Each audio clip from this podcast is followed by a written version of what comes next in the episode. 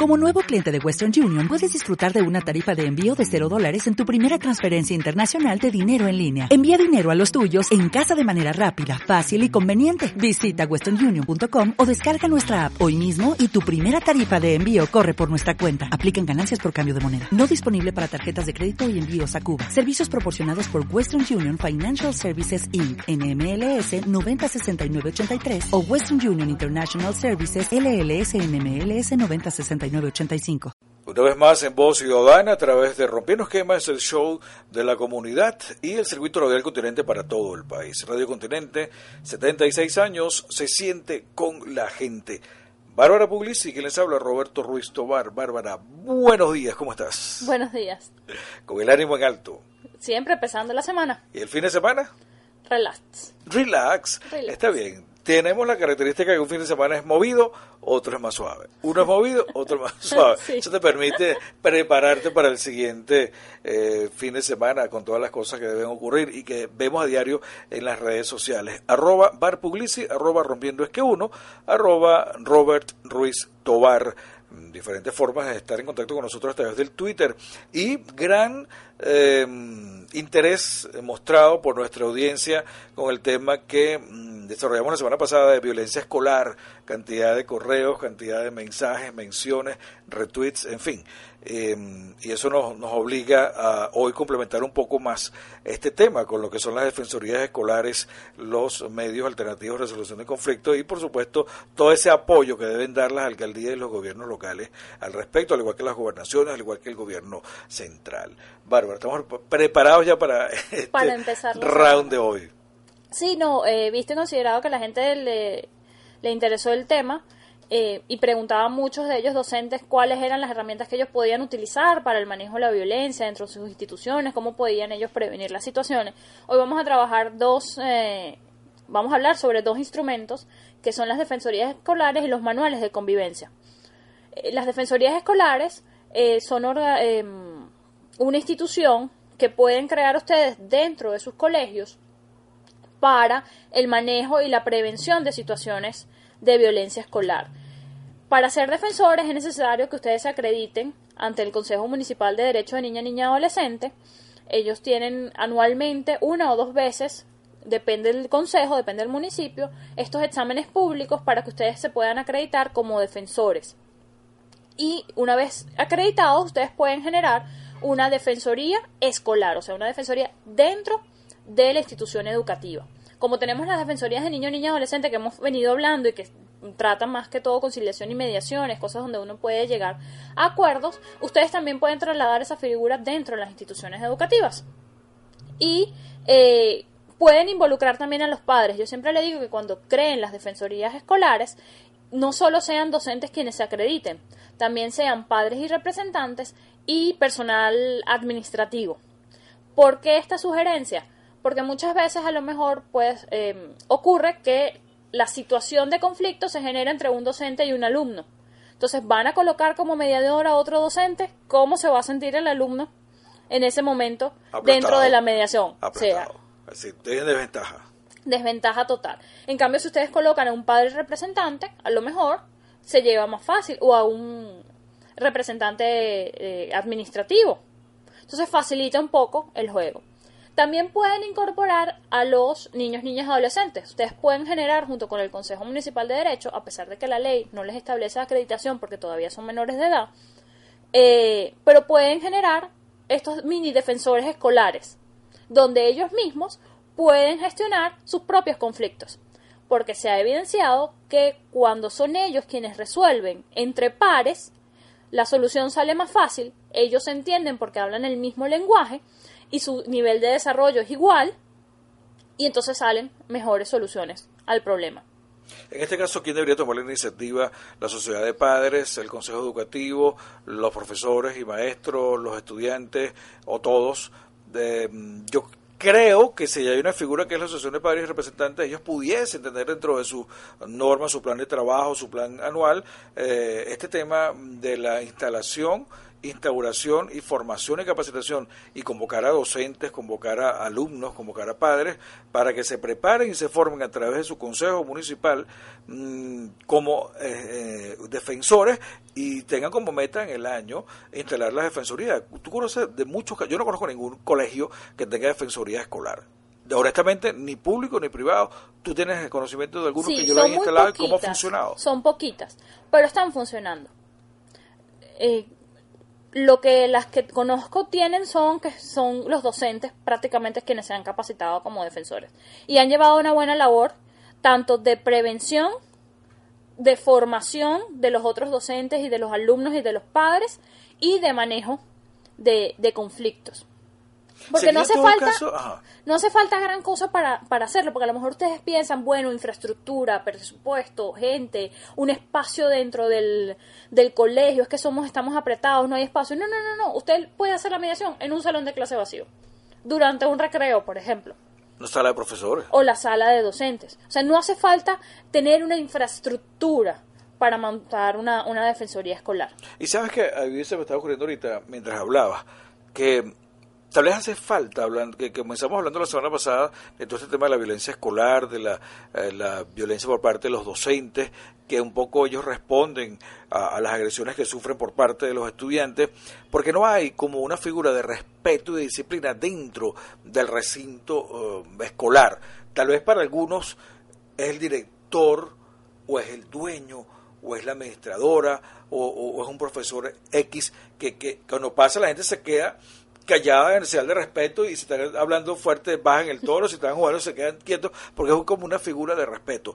Tal vez la figura del defensor pudiese tomar ese, asumir ese, rol. Es decir, esta es una persona que no es el inquisidor, no es una figura de, miedo y terror, sino una figura de respeto y disciplina dentro. Y mira, no, no, no te metas porque si interviene fulanito, eh, tampoco como amenaza, para seguro tener que tanto exacto. está amenazando. No, no, vamos a resolverlo acá porque la siguiente instancia sería hacerlo otra vez fulanito y sabes que él siempre va a, llegar a un acuerdo. Los mismos muchachos acuden al defensor. Entonces viene, profe, que tenemos este problema, si mira que fulano no me deja de molestar, no sé qué. Ellos acuden a pedir auxilio. Y como el docente está, en la, está capacitado para, eh, con los métodos alternativos de resolución de conflicto para abordar el caso, ellos ya se sienten como una especie de, salida, de drenar. Y eso sirve también mucho para los adolescentes, que están en esa etapa de que no saben entre niñez, adultez, toda la presión social, la presión de grupo.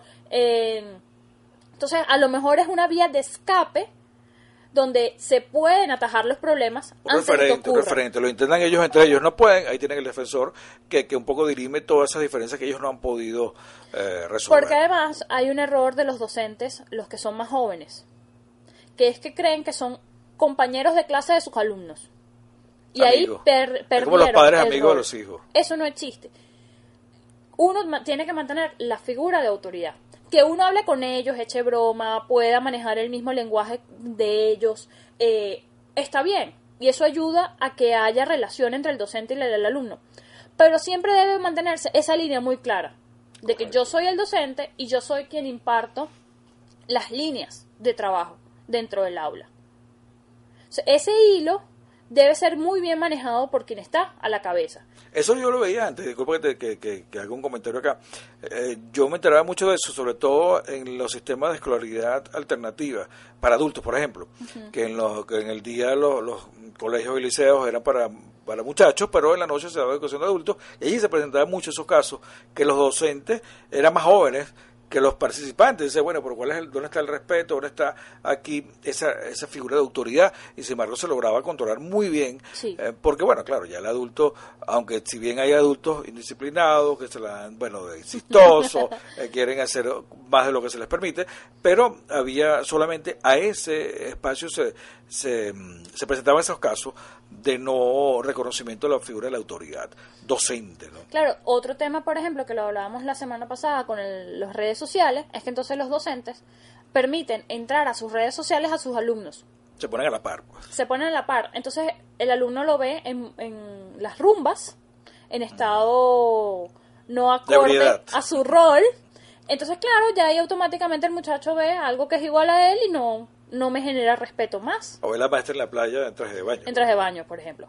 Entonces llegue y, la piropea en el colegio. Y todo eso. Si usted quiere tener redes sociales con sus alumnos, que está perfecto y es lo ideal para mantenerse a la par de ellos, genere una red social solo para ellos. Solo para ellos. Donde usted en esas redes sociales pueda manejar contenidos educativos sin que los muchachos se den cuenta, por ejemplo, y los está educando en tecnología. Los, le está metiendo información que ellos necesitan para su desarrollo de una manera eh, amigable, interactiva y que a ellos les es muy muy cómoda. Claro, pero no lo no lo no le permite entrar a su red privada, sus redes sociales privadas. Exactamente, y transgredir esa línea de la confianza personal, privada, íntima, a lo que es la relación docente-alumno, por muy amigable que sea, por muy cercana que sea pero sigue siendo docente y alumno. Ahora bien, eh, otros mecanismos. Entonces, la defensoría no es difícil hacerlo. Hay que eh, pedir tal vez asesoría a los consejos municipales, que les den asesoría cuando van a abrir los cursos de formación, de capacitación, moverse un poco dentro de la comunidad educativa para que motivar a padres, a docentes, a los mismos alumnos a que se incorporen a instalar una defensoría en su colegio. Y yo siempre les propongo a ellos un método, que a pesar que es un método que eh, la doctora Delia Martínez en su libro em, Programas socioeducativos, oportunidades para adolescentes en conflicto con la ley penal, a pesar de que va hacia lo penal, hay todo un trabajo que se puede rescatar ahí de cómo llevar los expedientes de eh, los, los niños y los adolescentes que están ya en un conflicto, cómo darle seguimiento a ese conflicto.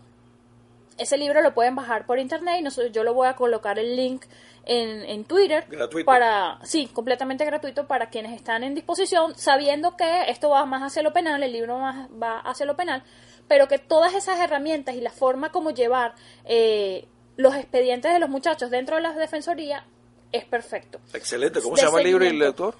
El autor es la doctora Delia Martínez y el libro se llama Programas socioeducativos, oportunidades para adolescentes en conflicto con la ley penal. Interesantísimo. Eh, fue editado por la Universidad Católica Andrés Bello y el Centro de Derechos Humanos de la, de la Universidad Católica en el año 2006. 2006. Antes de la reforma de la LONA. Antes de la reforma penal de la LONA, que fue este año. Correcto. 2014. Pero entonces ahí el docente puede, eh, es interesante porque el defensor escolar puede tomar eh, el programa de reinserción y darle seguimiento a los casos. Ahí generan hasta agendas para los muchachos. Muchas veces, ¿qué pasa? El muchacho sale de clase, se va a lugares públicos como las plazas, por ejemplo, eh, Plaza Millennium aquí en Caracas, que eso está todo el día lleno de muchachos. el, el, padre no genera control el, después llegan sin tareas, sin estudiar, raspan las materias, eh, empieza todo un tema a lo mejor de aproximación a las drogas. Correcto. Aquí el defensor escolar puede generar una agenda diaria para que el niño o el adolescente se rija en base a eso. Es decir, bueno, aquí tengo actividades extracurriculares, en estas horas es que me toca eh, estudiar, aquí puedo ir a algún programa a lo mejor que, se me sea otorgado y le genera a ellos un orden en su vida que les va a permitir desarrollarse a futuro y desarrollar eh, su proyecto de vida para alcanzar metas. Porque los muchachos en esta etapa están muy frustrados porque no consiguen alcanzar las metas o quieren que sea para allá. Yo quiero ya el teléfono inteligente, yo quiero ya la moto, yo quiero ya eh, salir eh, hasta altas horas de la noche de rumba, a donde a mí me dé la gana sin reportarme, sin decir para dónde voy, ni todo eso. esa, eh, eso que está abajo, en, muy por debajo en el desarrollo de, los muchachos actualmente, puede permitir el, el, defensor escolar con estas tareas, permitirles a ellos bajar esa ansiedad y ver que pueden conseguir metas planificándose. Es todo un proceso de formación, de educación, de integrar esfuerzos docentes, familias, eh, colegio, Estado. Entonces, yo creo que, que, que, la tarea no es fácil. Eh, es compleja sobre todo porque requiere mucha coordinación, requiere muchos acuerdos, requiere de la actitud positiva y pensando en el bien de, de, los muchachos y en el bien del país, porque el futuro del país son los niños, son los adolescentes que crecen, se forman y tienen una actitud determinada, que es la actitud que van a reflejar cuando son ministros, cuando se es presidente, cuando se es alcalde, cuando se es diputado, cuando se es director del colegio, cuando se es esposo. O cuando sea profesional, o cuando sea a lo mejor eh, un personal eh, obrero, pero que tiene una responsabilidad dentro de sus labores y la paciencia para esperar, programarse, como tú decías ahorita, planificarse, que las cosas no se deben conseguir de manera fácil, porque por lo general cuando se consiguen de manera fácil se va hacia la vía de los atajos, y los atajos casi nunca están pegados a la ley, ni pegados a las buenas costumbres, ni a la ética, ni a la honestidad, ni a nada de esto. Entonces, bueno, es un proceso de formación definitivamente que podemos nosotros impulsar desde acá, como siempre. Esto es Voz Ciudadana con Bárbara Puglisi y quien les habla Roberto Ruiz Tobar en Rompiendo Esquemas, el show de la comunidad, cada lunes en el circuito radial continente. Hoy hablando del tema de las defensorías escolares como una forma también de complementar y contrarrestar y atender todos aquellos casos de violencia escolar que se puedan presentar en los institutos educativos. La alumna protege hasta o contempla asistencia hasta qué edad? 18 años. Eh, sí, hasta que cumpla mayoría 18 años. A partir de allí, lo que aplica es el Código Civil. Código Civil y el resto de las leyes y para el resto de leyes, Código Penal y todo lo demás de adultos.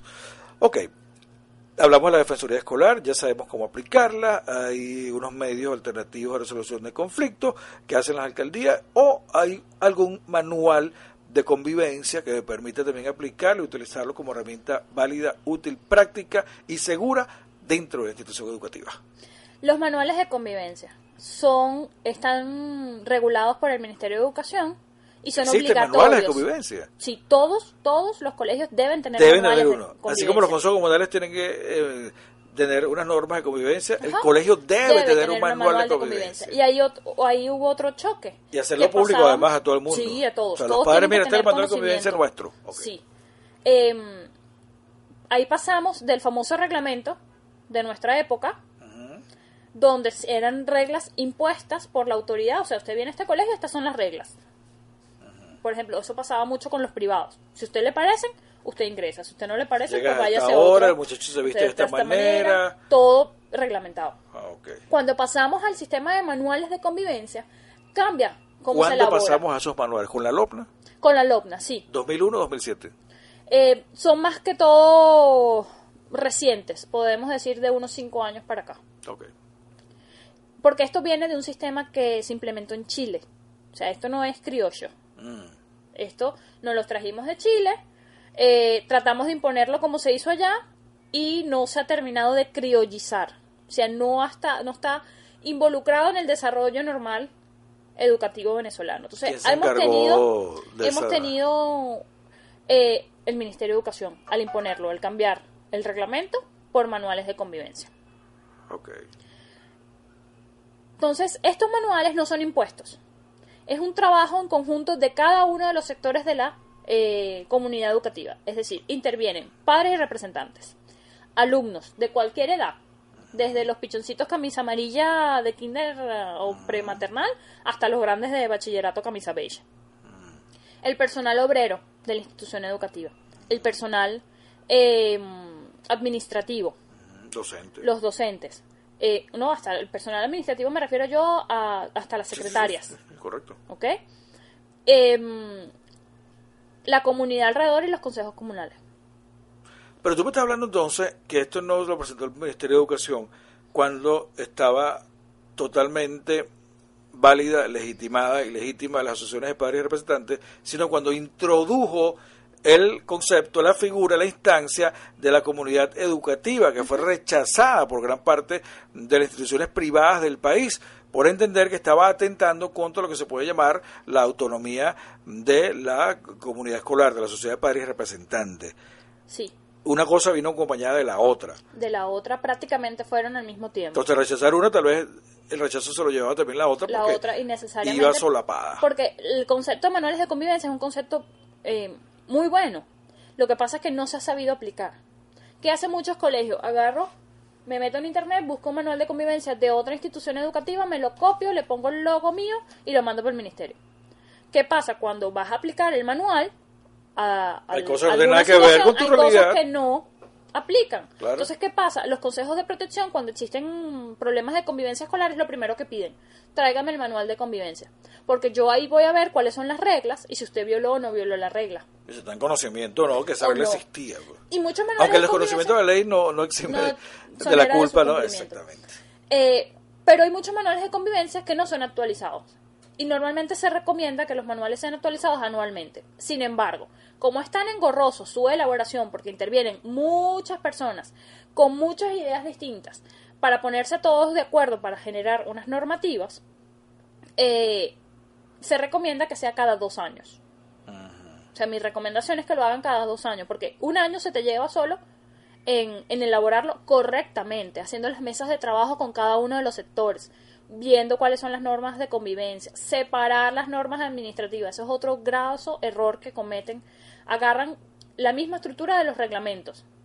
O sea, la estructura del colegio, el director y no sé qué, ese, ese organigrama no entra en un manual de convivencia. ¿Y ese, y ese formato o esa estructura del manual de convivencia la, da el Ministerio de Educación? ¿Eso está en la página web del Ministerio, por ejemplo? Eh, no, no está en eh, tienen que ir a zona educativa la zona educativa de su colegio particular y allí le dan esos manuales. No le dan los manuales, le dan recomendaciones.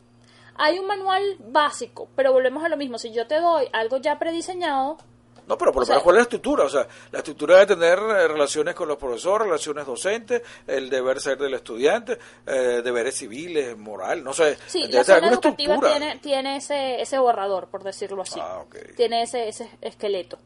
Sin embargo, volvemos a lo mismo, no copien eso, le ponen el logo de ustedes y lo mandan. Claro, pero una persona que está acostumbrada al reglamento anterior, es un ajá, cambio. mira, ahora vas a tener que hacer un manual de convivencia, ajá, pero dime sobre qué lo hago. El mismo le cambiamos el nombre, que ha pasado mucho aquí en muchos casos, o eh, es un formato, sí, es un formato distinto que debe tener. Igual que no entran en el chip de muchas personas que los alumnos tienen que participar. Entonces ellos hacen participar a todo el resto de los sectores, pero cuando dices, bueno, intervinieron los muchachos, ¿dónde están las mesas, los resúmenes de las mesas de los niños y los adolescentes? No, es que ellos para qué, ellos son menores de edad. Ellos no opinan. Bueno, eso ocurre en la consulta educativa. Claro. Lo contrario, que en la ponderada de valoración de la opinión de un niño de 4, 5, 6, 7 años es la misma que un docente o un padre que tal vez tenga alguna experticia en el tema. Dice, bueno, ¿cómo ponderas de igual forma esta opinión y esta opinión eh, en un cuadro? Pero, por ejemplo, los muchachos te pueden hablar de esta violencia eh, digital. Claro. Entonces, si tú los involucras, ellos pueden, no, pero acuérdese que aquí hubo tal caso, que fulanito que me engañó. Y puedes incluir. Y lo incluyes en el manual. Por eso es que no hay que excluirlo. Que no, la significa que a todo lo que ellos digan o a todo lo que cada uno de los sectores diga es Hay que escuchar, pero hay que saber escuchar. Exacto. No es escuchar por escuchar demagógico, es escuchar, eh, pero valorando cada cosa, incorporando todo lo que debe ser incorporado. Y el comité dedicado a la elaboración del, del manual, que es quien después recopila toda la información, tiene que saber sopesar una cosa sobre la otra. Correcto. O sea, tiene que tener el criterio. A eso te me refería con la ponderación. La ponderación debe estar clara eh, cuál pesa y, en qué aspecto, porque tal vez la de los muchachos pesa más en unos temas y la de los adultos pesa más en otros, pero todos tienen su importancia. Pueden pedir asesoría para la elaboración de los manuales de convivencia a los consejos municipales de derecho ahí existe ah, cierto... Ah, también los consejos municipales te pueden porque esos derechos colectivos y difusos pueden ayudar, ellos tienen abogados, ellos tienen sociólogos, ellos tienen trabajadores sociales que les pueden quien los acompaña a adaptarlo y adecuarlo a su realidad, ¿no? A su realidad, exacto, pueden pedir asesoría. Muchas veces dicen, no, que el consejo municipal tiene que aprobarlos. Ahí hay cierta discrepancia entre el ministerio y los consejos, si el manual tiene que ser previamente aprobado por el consejo municipal. Mi recomendación es que lo lleven para pedir las asesorías, para verificar que lo que está ahí no haya nada que viole la ley, eh, que si hay algo no desarrollado que ustedes no están viendo en el momento y que con la experiencia de los, eh, del equipo de los consejos municipales eh, te dicen, mire, usted se le olvidó esto que a lo mejor, ay, verdad, vamos a desarrollar esta área, vamos a desarrollar la otra. Llévenlo, consúltenlo y después tienen que llevarlo obligatoriamente a la zona educativa. Pueden hacer el trabajo de revisión, de preparación y todo eh, con el Consejo Municipal. Sí, de derecho. Pero luego, eso quien lo va lo valida y lo avala es, la zona educativa. el Ministerio de Educación a través de la zona educativa. Correcto. Entonces, eso debe ser ahí aprobado. Ellos tienen algunas, eh, supongo, maneras de evidenciar a través de actas o reuniones que si estuvieron involucrados los diferentes eh, factores que hacen vida en esa sociedad o en esa comunidad educativa, como las llaman, esos consejos educativos de, de cada zona, de cada región. Bueno, nos quedan los minutos en los cuales nosotros debemos darle a nuestra audiencia las formas de eh, acercarse para conseguir orientación, para conseguir apoyo, para conseguir toda esa instrumentación legal eh, pública que pueda permitirles a ellos hacer esta, esta función dentro de sus comunidades, en este caso la defensoría, cómo constituirla, a quién acudir y también el tema que estamos abordando ahora de los manuales de convivencia. Aquí la figura principal es el Consejo Municipal de Derecho, en el cual ustedes tienen que apoyarse para eh, acreditarse como defensores, ya sea para una defensoría escolar o para una defensoría de niños, niñas, adolescentes. La acreditación es la misma, o sea, el procedimiento es el mismo.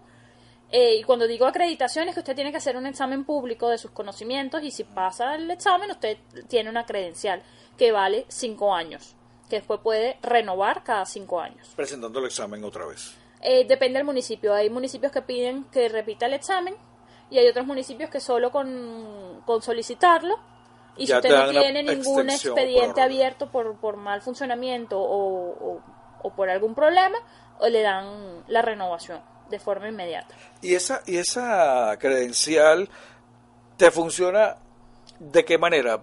para un municipio particular. Solo para el municipio. Solo para ese municipio. Donde estás acreditado. No para otro. Si yo vivo en Sucre, pero yo tomé el curso en Baruta, que fue mi caso. El curso lo pueden tomar en cualquier consejo municipal de derecho. El curso. La capacitación lo pueden tomar en cualquier. Correcto, pero Pero la acreditación, o sea, el examen donde usted va a presentar su examen, es en ese municipio donde usted tiene su jurisdicción. Ok, yo vivo en Sucre. Yo hice el curso en Baruta, pero debo presentar el examen en Sucre. Para que pueda. Para que me den la credencial la credencial para trabajar como defensor en Sucre. Si quiero trabajar allí, si quiero si trabajar quieres trabajar en Baruto, tiene que ser el Consejo Municipal. ¿Puedo trabajar en Baruto, aunque en, una defensoría, aunque yo viva en Sucre? Sí. Eso no es limitativo. Ok. Y mm, para los manuales de convivencia, entonces también apóyense en el Consejo Municipal de Derecho, en el grupo eh, multidisciplinario que ellos tienen, para que les ayuden a ustedes tanto en la elaboración o en la actualización. Y recuerden que eso tiene que estar actualizado constantemente para evitar que situaciones nuevas no estén reguladas y por lo tanto no puedan haber eh, procedimientos eh, o preventivos o sanciones o expedientes abiertos, etcétera, etcétera. Si usted mantiene actualizado su manual de convivencia a las nuevas realidades, eso les va a facilitar a ustedes el control de la institución educativa, del aula y de los muchachos. De todas formas, sería interesante meterse en la página web del Ministerio de Educación, porque allí debería estar, si incluyeron la historia, estar allí, o no fue aprobado fue una propuesta que no, que no, no, pasó el examen? No, es que debería, pero es que ciudadano nuestras páginas web institucionales no desarrollan todos los Todo que, deberían tener.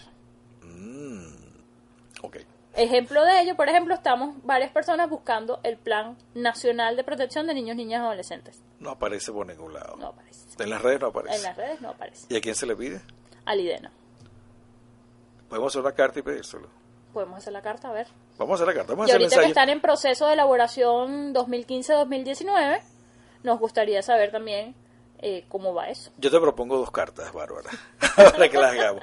Vamos a hacer una carta al Ministerio de Educación solicitando eh, toda la instrucción referente a los manuales de convivencia.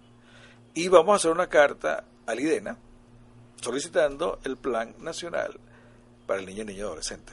Eso lo podemos hacer. Claro, como radiodifusores, como ciudadanos, vamos a hacer esas cartas. Y una vez que lo tengamos, pues entonces los podemos colgar nosotros en, la, en nuestra web Tú eres muy optimista.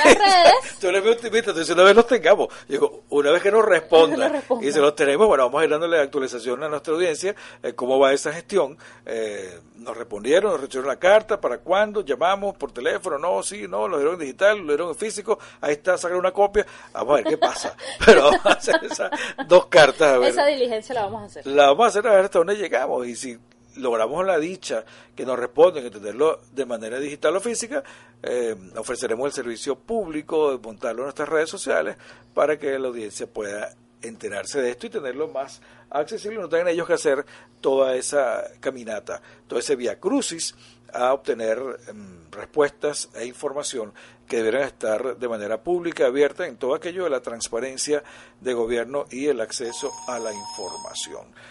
Bueno, estamos llegando al final de Voz Ciudadana en Rompiendo Esquemas, el show de la comunidad, a través del Circuito Local Continente con Bárbara Puglisi, quien les habla, Roberto Ruiz Tobar, redes sociales.